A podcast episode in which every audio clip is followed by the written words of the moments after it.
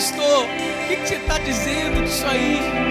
Não é o problema o lugar, mas a maneira como eu olho. É, Deus me trouxe aqui para dizer para você.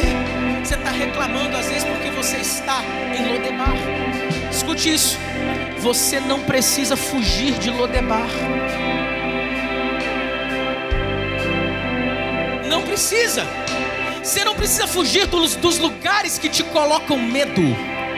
Você só precisa ter a perspectiva do céu. Que quando você tem a perspectiva do céu, até os lugares mais apertados se tornarão os mais seguros para você. Uma mensagem de muita gente fala de forma pejorativa desse lugar. Hoje Deus está te mostrando que Lodebar não é tão ruim assim. Pastor, por que que não é tão ruim assim? Preste atenção. Você estar tá mal só porque está em Lodebar. Não era para você estar tá cabisbaixo, não era para você viver choramingando pelos cantos, era para você agradecer a Deus por estar vivo. Nem aqui era para você estar horas. Deus está tirando a murmuração da nossa boca hoje. Ah, vou repetir isso aqui. Deus está tirando murmuração da nossa boca hoje por falta de condições. Você não precisa de condições excelentes, você não precisa de condições perfeitas para agradar o coração de Deus. Você não precisa das melhores condições para viver a felicidade plena. Você não precisa que aconteça algo só para então você abrir o seu coração e declarar: Eu estou muito bem. Você vai ficar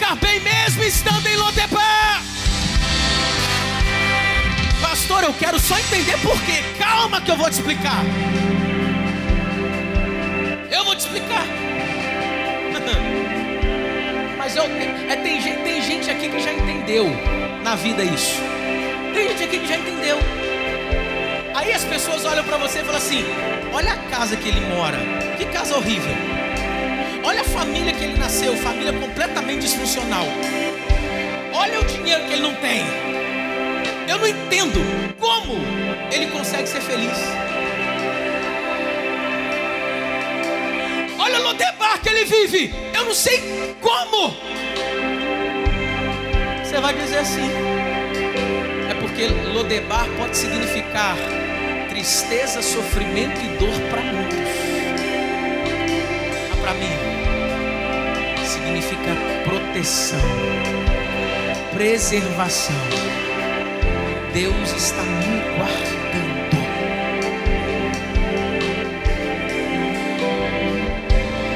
Ah, querido, feche seus olhos aí no seu lugar agora. Feche seus olhos aí no seu lugar. Agradeça a Ele por Ele estar te guardando. Vai. Agradeça a Ele. Fala, Deus, obrigado porque o Senhor está me guardando. Obrigado, Pai, porque ainda não aconteceu o que eu quero que aconteça, o que eu desejo que aconteça. Eu estou nas Suas mãos. Eu estou nas Suas mãos, o Senhor tem controle. Se o Senhor tem o controle e eu ainda estou aqui, nesse lugar preservado, ainda não veio o holofote sobre mim, ainda não estou onde eu desejo, onde eu sei que o Senhor tem para minha vida, então é porque eu estou sendo preservado. Então é porque estou sendo preservado. É porque eu estou sendo preservado, Deus. Obrigado, Jesus.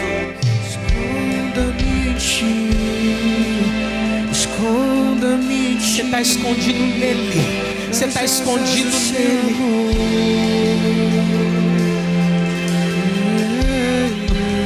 Esconda-me em ti. Esconda-me em ti. Nas asas do seu amor. Enquanto você está escondido em Deus, Deus está preparando algo poderoso lá na frente para você. Só confie, confie, confie. Olha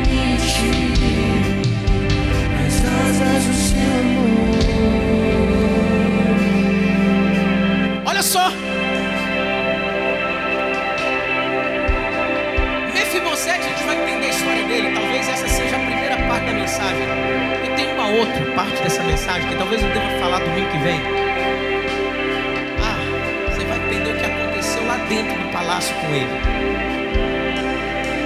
Mas escute, o texto que a gente leu é um rei perguntando sobre alguém da casa de Saul.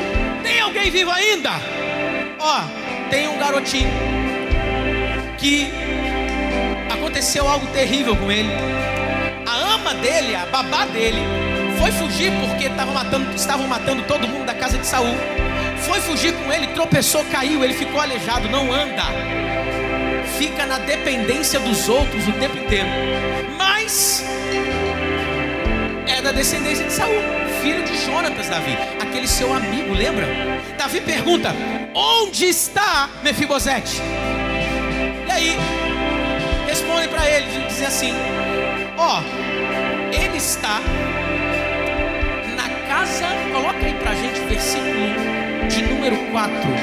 Versículo de número 4. Na casa de. De quem?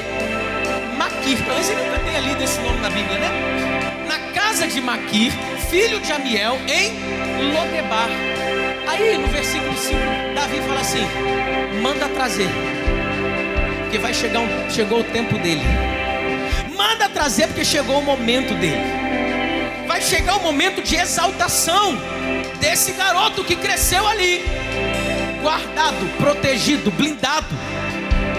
Qual é a lição que eu aprendo? É que todo tempo de exaltação é precedido por um tempo de reclusão. Você pode não entender nada. Por que, que eu estou recluso? Por que, que eu estou parecendo que eu estou escondido? É porque todo tempo de exaltação é precedido por um tempo de reclusão. Por que, que parece que nada acontece? Nada acontece segundo a sua ótica. Nada acontece porque notícias não chegaram ainda aos seus ouvidos. Mas Deus está tocando o coração do rei para perguntar sobre você.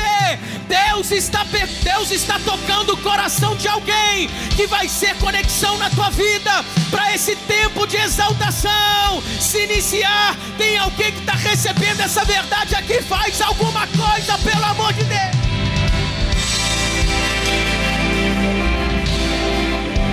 isso.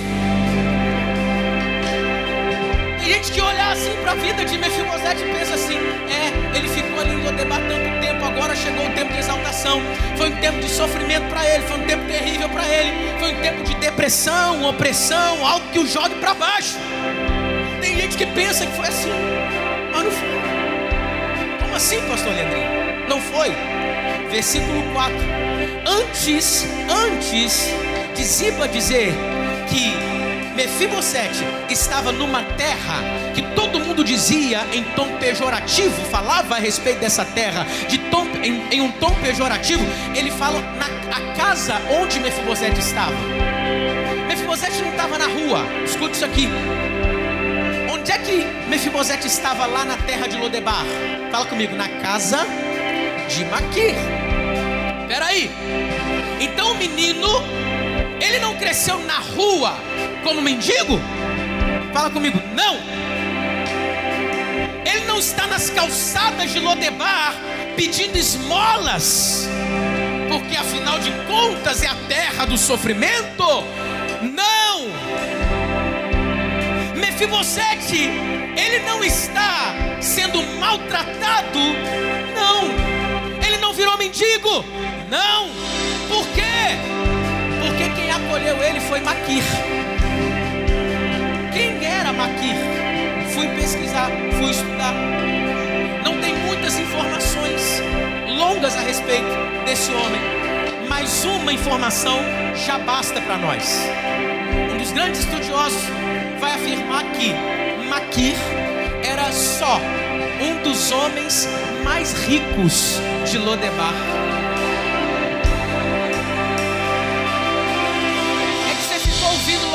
Sobre Lodebar o tempo inteiro, mas lá dentro de Lodebar, que podia ser a terra terrível, ele estava guardado numa casa que tinha provisão, que tinha mantimento, que tinha crescimento, que tinha sustento, que tinha proteção. Você pode estar no pior cenário, completamente desfavorável, mas Deus vai mandar provisão para você lá dentro. Deus vai te sustentar lá dentro. Deus vai fazer você crescer forte lá dentro desse lugar.